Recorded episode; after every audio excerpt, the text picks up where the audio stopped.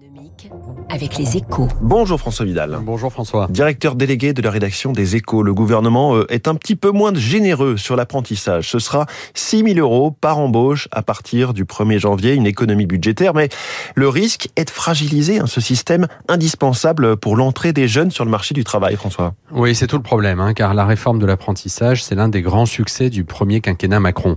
En faisant exploser le nombre des apprentis, hein, passé en 4 ans d'un peu moins de 300 000 à plus de 800 000 cette année, elle a contribué à accélérer le recul du chômage et tout particulièrement celui des jeunes.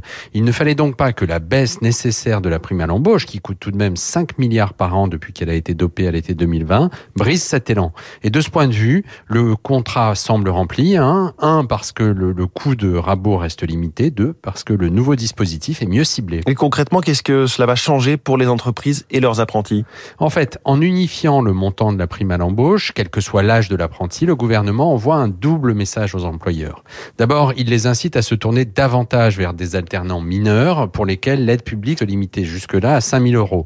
Une décision bienvenue pour cette population qui présente souvent un niveau de qualification limité et pour laquelle un coup de pouce est particulièrement indiqué. À l'inverse, cette unification se traduit par une baisse sensible de la subvention octroyée aux apprentis majeurs, dont l'embauche donnait droit à une prime de 8 000 euros depuis l'été 2020. De quoi freiner l'engouement des entreprises pour ces jeunes souvent diplômés et qui n'ont donc pas forcément besoin de l'apprentissage pour trouver un premier job. En clair, les ajustements annoncés hier devraient permettre de remettre de l'ordre dans ce dispositif clé pour l'emploi.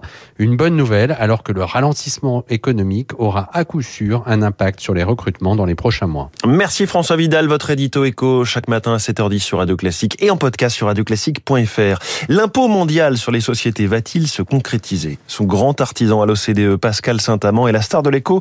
C'est tout de suite sur Radio Classique.